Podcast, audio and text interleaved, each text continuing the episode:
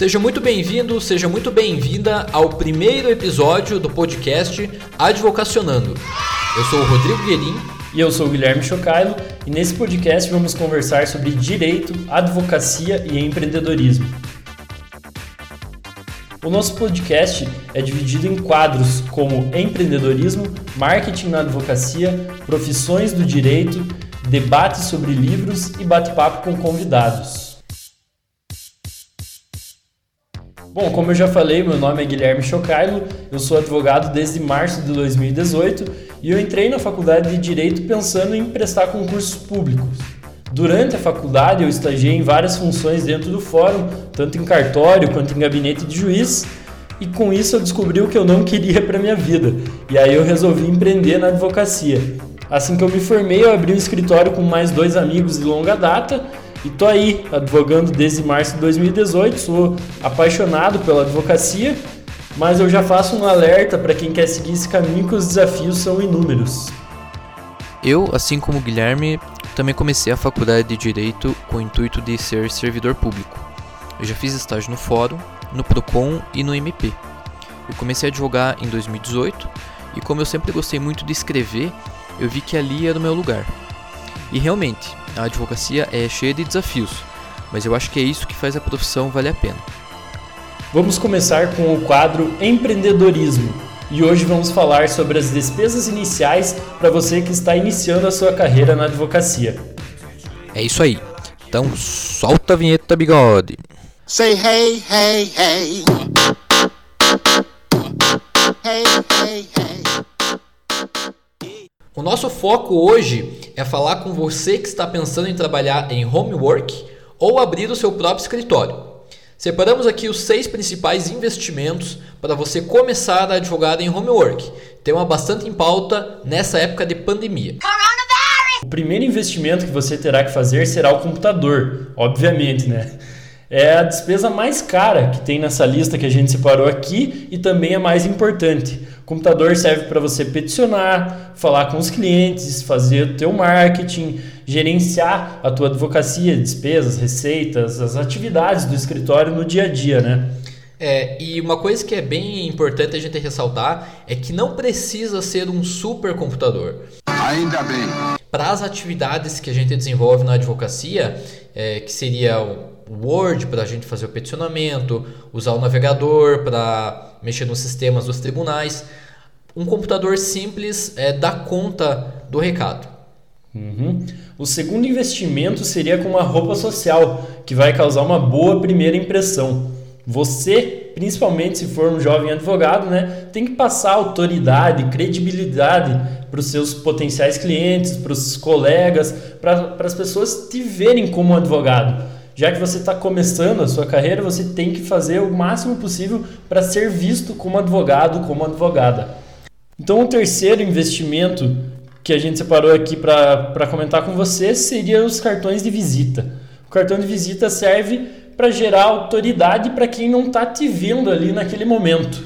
Quanto ao cartão de visita, aqui a gente gostaria de fazer um parênteses especial, porque aqui vale a pena você fazer um investimento no teu cartão.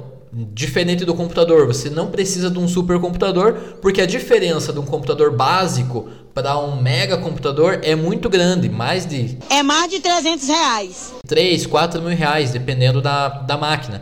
Tudo isso? Agora, um cartão de visita mediano para um, um cartão de visita bonito, com verniz, bordas arredondadas. Que demais! Vai dar uma diferença de 100, 150 reais, né, Guilherme? E isso para um milheiro, né? Então o cartão ele vai durar, você vai não vai sair distribuindo cartão para todo mundo que vê na rua, né? Você vai distribuir para quem possa ser teu público-alvo. O cartão vai durar e ele é uma é a primeira impressão que alguém que não está te vendo ali no momento, recebeu o cartão de algum conhecido seu, de algum conhecido da pessoa, vai é a primeira impressão que vai ter de você. Então, pare para pensar quando você vê algum cartão de visita assim meio avacalhado, para falar bem a verdade. Um cartão bem mais ou menos, mais ou menos, mais ou menos. Qual que é a impressão que você vai ter? A primeira impressão que você vai ter e vai ficar gravada no teu subconsciente é de que aquele profissional não faz um serviço de qualidade. Então ele vai ter que ralar pra caramba para te mostrar o contrário disso, para te provar que ele é um bom profissional. Pense no cartão como uma extensão sua. Nele o teu cliente vai, quando ele não estiver ali na tua frente, ele vai ver o teu cartão e vai lembrar. Vai ver, pô, se é um cartão que está todo ali troncho, de má qualidade, ele vai associar a tua imagem, ou se ele ainda não teve contato com você, vai associar a tua imagem como um advogado também é, é, desarrumado, né? Que não tem é, que não presta atenção nos detalhes, enfim. Uhum.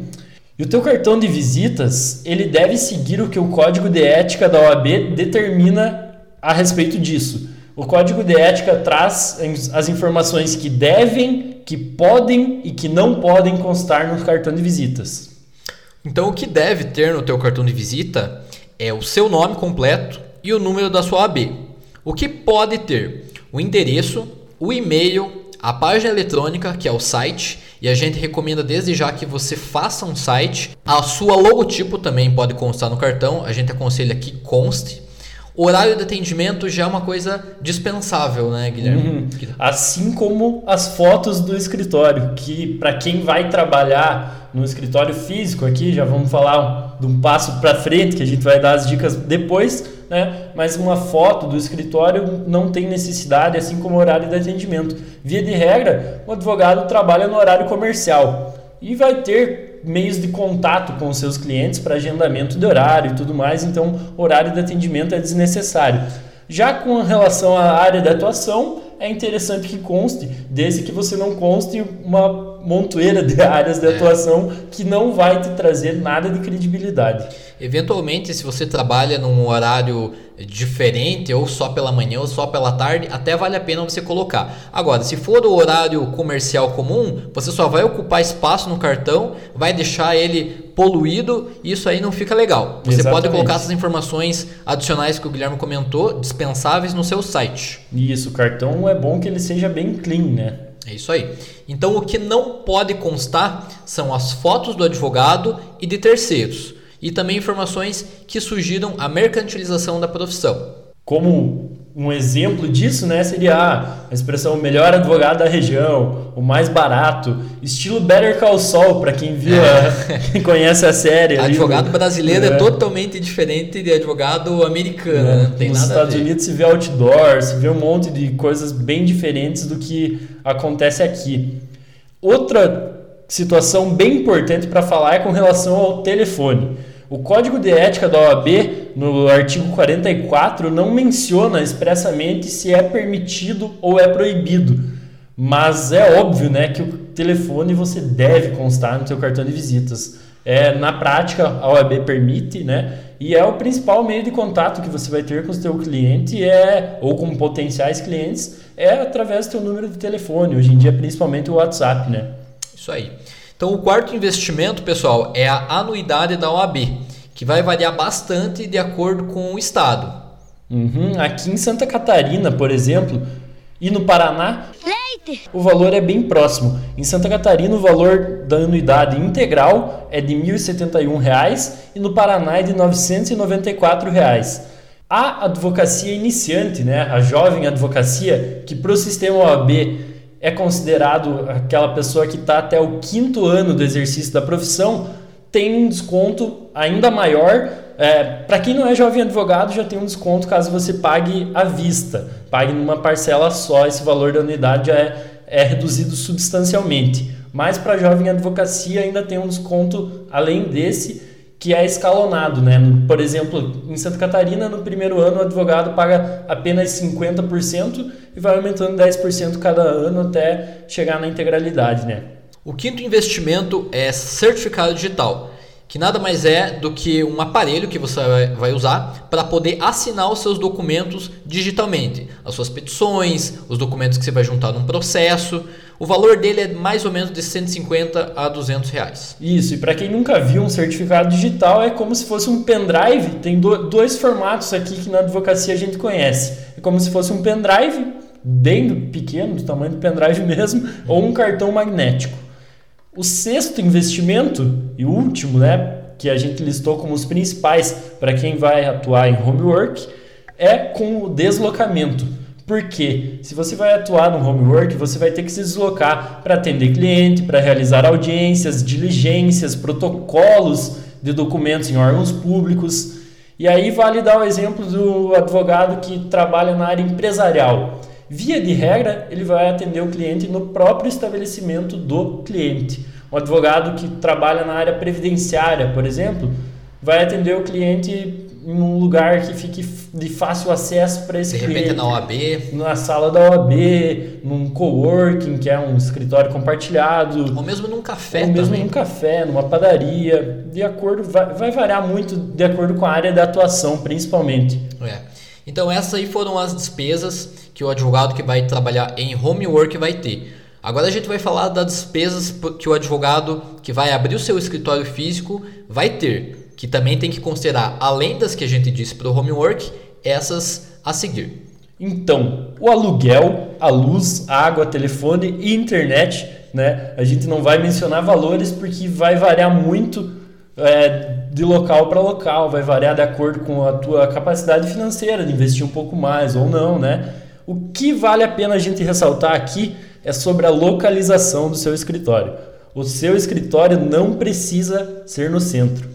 Isso vai depender da sua área de atuação. Você precisa estar onde o teu público-alvo está. Então você vai ter que analisar bem. Se você atua na área previdenciária, você tem que ter um escritório de fácil acesso, como, como é o caso do meu escritório. Meu sócio é especialista em direito previdenciário, é um escritório de fácil acesso, é um escritório no térreo. Então, essa questão do, do térreo é muito importante para que o seu escritório seja mais visto, não seja lá no 15 andar do prédio comercial. É próximo também do INSS, né? Exatamente, próximo do INSS, próximo de ponto de ônibus. É. Então, essas questões são muito importantes de se considerar. É. No meu caso, eu trabalho com direito de trânsito. Então, para mim, uh, eu poderia até fazer o escritório no centro. Aqui nós somos União da Vitória e Porto União, são duas cidades. Uma no Paraná e uma em Santa Catarina, Isso. inclusive. Né? União da Vitória tem mais fluxo de pessoas. Mas no meu caso, como é, eu trabalho com direito de trânsito,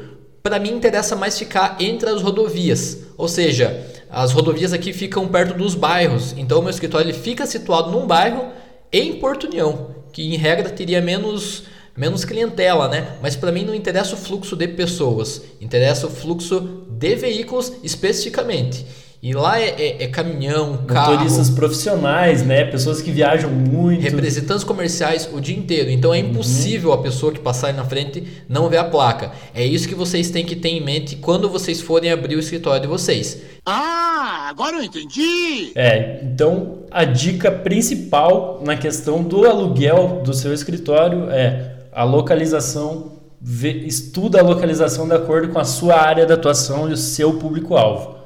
Então vamos para a segunda despesa. A segunda despesa é com móveis e decoração. Também é uma despesa que vai variar muito de acordo com a sua capacidade financeira, com a área que você quer atuar, qual é o tipo de público que vai frequentar o seu escritório. E tem formas de você economizar bastante com os móveis. O básico é o é o que é o necessário, né, Rodrigo? Vai ser o básico que o Guilherme fala, é, por exemplo, mesa, né, o computador, o que a gente já falou praticamente. Mesa, cadeira, computador e... É, um telefone. Agora, se você quer, de repente, dar uma, uma equipada um pouco melhor no teu escritório e não quer gastar tanto dinheiro, uma dica que eu dou para vocês e que eu usei quando eu abri meu escritório foi dar uma olhada nos brechós que tem na cidade.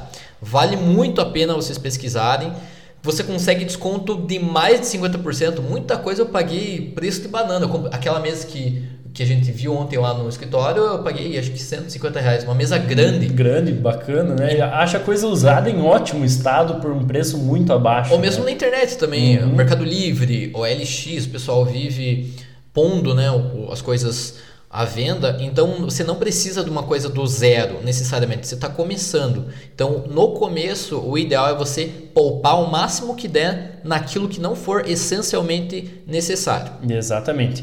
A terceira despesa para quem vai montar o seu escritório físico é a placa de identificação do escritório.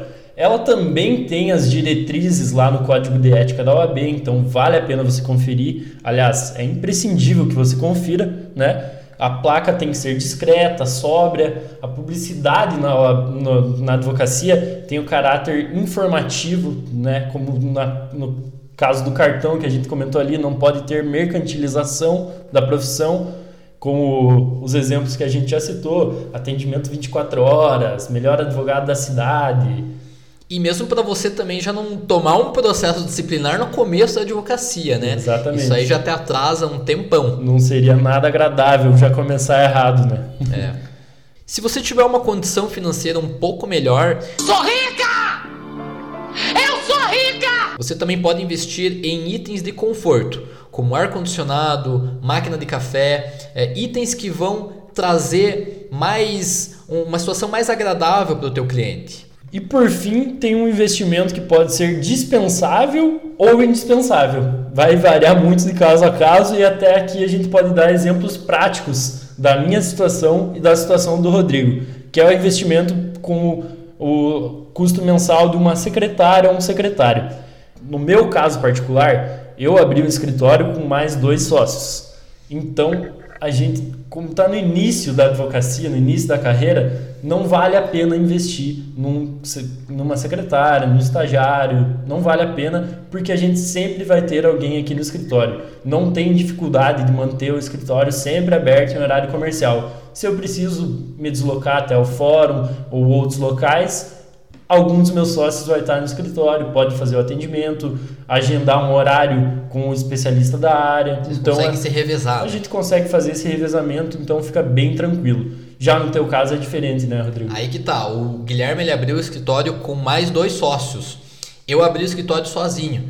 Então, quando eu tô fora do escritório, não tem quem quem ficar, quem fosse ficar no escritório, né, se eu não tivesse lá. Então, por isso que para mim a secretária é indispensável. Ela tá lá para tanto fazer o primeiro atendimento, quanto fazer agendamento de clientes, fazer diligências, fazer peticionamento quando eu estiver muito ocupado. Então, uma secretária aqui você tem que analisar se, se o teu caso é dispensável ou não, porque é um gasto fixo que você vai ter, dependendo da, do horário que você vai fazer com ela, vai, vai pesar bastante no teu bolso e no começo a gente sabe. A gente tem que enxugar o máximo de despesa que der. Exatamente. E no, no teu caso, a secretária é uma é estagiária da área do direito, né? Isso.